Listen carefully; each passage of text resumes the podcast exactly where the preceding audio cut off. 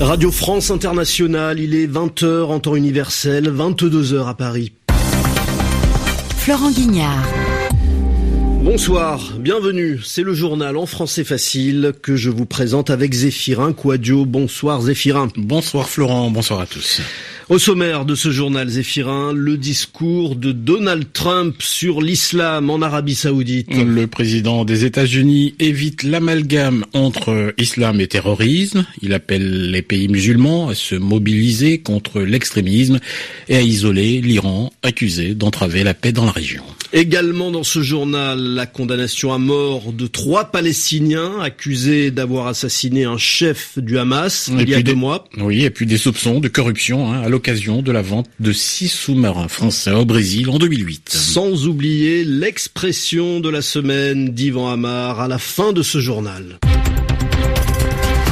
Le journal. Le journal. En français facile.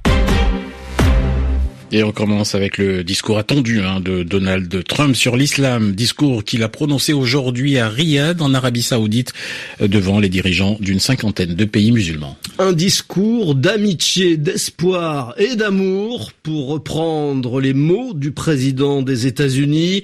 Un discours, en tout cas, à la tonalité bien différente de ce que Donald Trump disait pendant sa campagne présidentielle et même une fois élu. Quand on se souvient des deux tentatives pour interdire au début de son mandat l'entrée aux États-Unis des ressortissants, des habitants de sept pays musulmans. Daniel Valo. Comme prévu, Donald Trump a soigneusement évité de faire un lien direct entre la religion musulmane et le terrorisme. Le président américain a évité tout aussi soigneusement le ton véhément de ses déclarations passées sur l'islam. Je suis venu apporter un message de paix au monde musulman, a-t-il notamment déclaré. Cette bataille contre le terrorisme, a-t-il dit, ce n'est pas une bataille entre des religions, mais entre des barbares et des gens de bien, des gens de toutes les confessions et de toutes les origines.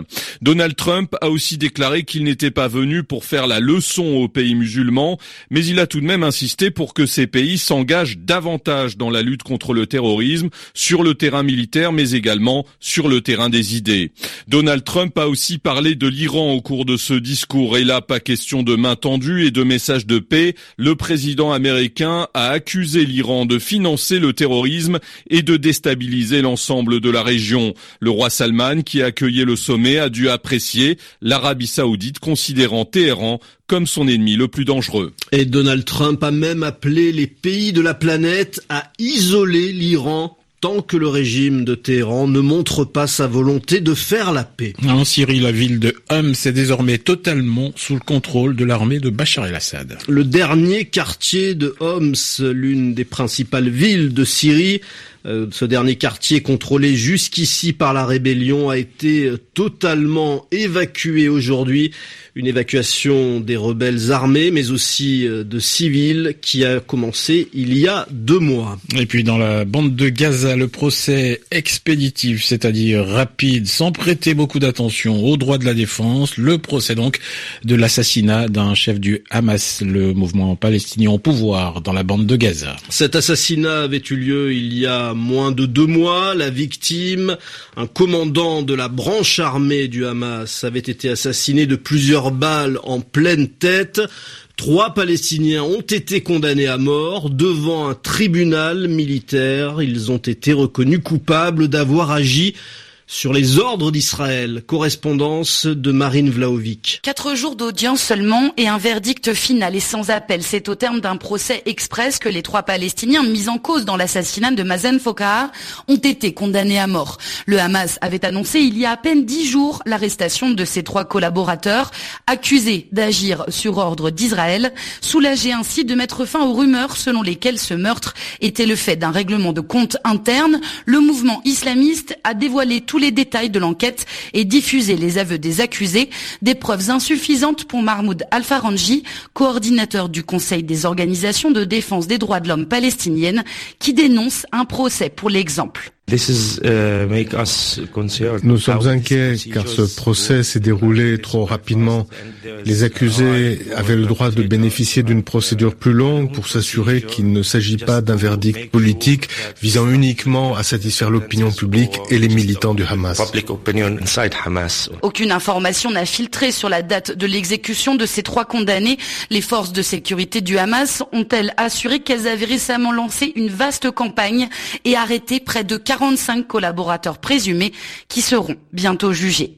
Marine Vlaovic, Ramallah, RFI. Et à l'écoute de RFI, il est 16h05 à New York où le Conseil de sécurité des Nations Unies convoque une réunion d'urgence mardi sur la Corée du Nord. Le régime de Pyongyang a procédé ce dimanche à un nouveau tir de missiles Tombé en mer au large des côtes nord-coréennes, il n'a pas atteint les eaux japonaises. C'est le onzième tir de missile nord-coréen depuis le début de l'année. Le Conseil de sécurité s'est déjà réuni la semaine dernière et cette fois, la Chine et les États-Unis préparent une nouvelle résolution qui va comprendre des sanctions supplémentaires contre la Corée du Nord. Au Brésil, une journée de manifestation contre le président Michel Temer, accusé de corruption. Manifestation notamment à Rio et São Paulo, les deux principales villes du pays, mais la mobilisation était assez faible, nous dit-on.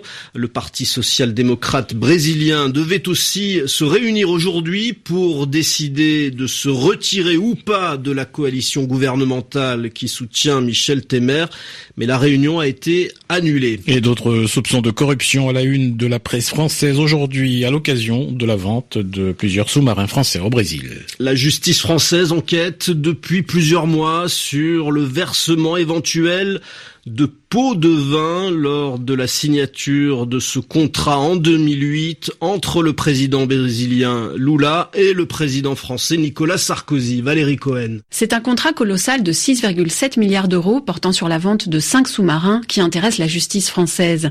Signé en 2009, ce contrat pourrait avoir donné lieu, selon le journal du dimanche, au versement de commissions occultes à des politiciens locaux via le partenaire brésilien, le groupe Odebrecht, un groupe impliqué au Brésil dans plusieurs très grosses affaires de corruption.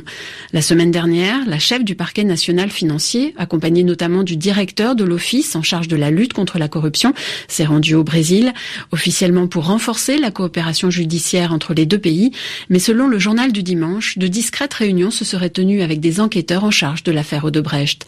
Le contrat avait été conclu à l'occasion d'une visite de Nicolas Sarkozy, alors président de la République, à son homologue Lula, signé par DCNS, le géant français des constructions navales, dont l'État est le principal actionnaire, il prévoit la construction au Brésil de cinq sous-marins, d'un chantier naval et d'une base militaire. Confronté à ces soupçons de pots de vin, le groupe des CNS a affirmé, je cite, qu'elle respecte partout dans le monde scrupuleusement les règles de droit. Valérie Cohen. Et comme tous les dimanches, nous terminons ce journal en français facile avec Yvan Amar, Florent. Oui, c'est l'expression de la semaine qu'on entend beaucoup en ce moment au Brésil et aux États-Unis. Faire obstruction, Yvan Amar. Donald Trump a-t-il des ennuis sérieux depuis qu'il a limogé, c'est-à-dire depuis qu'il a renvoyé le chef du FBI Eh bien, on se demande s'il tente de faire obstruction à la justice qui enquête sur l'influence russe à propos de l'élection qu'il a portée au pouvoir, c'est-à-dire qu'il a fait élire. Eh bien, que signifie faire obstruction à la justice? Est-ce qu'il s'agit d'interdire totalement l'enquête? Ça ne va pas jusque-là, mais faire obstruction, c'est la gêner et peut-être empêcher qu'elle se déroule, qu'elle ait lieu. C'est trouver les moyens pour qu'elle soit difficile ou impossible à mener.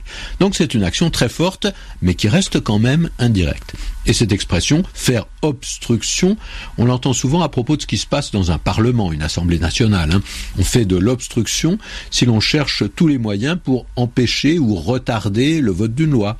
Alors on propose des centaines d'amendements, c'est-à-dire de changements, de modifications à ce projet de loi qui doivent être examinés et discutés. Donc on entrave le débat, c'est-à-dire qu'on le ralentit, on le paralyse, on tente de changer parfois le calendrier, comme si on mettait un obstacle devant le sujet abordé. Et c'est bien ça le sens propre de ce mot obstruction un obstacle, hein. une canalisation est obstruée s'il y a quelque chose qui la bouche. Euh, si une artère est obstruée, le sang ne passe plus correctement. Et si on a une bronchite, on parle d'obstruction des voies respiratoires, c'est-à-dire que les tuyaux qui permettent de respirer sont encombrés et l'air a du mal à passer. Merci Yvan Amar. Il est pratiquement 22h10 à Paris. C'est la fin de ce journal. Merci Zéphirin Quadio. Merci Florent Guignard. Ce journal, vous pouvez bien sûr le retrouver sur le site internet de RFI Savoir. Très bonne soirée à tous.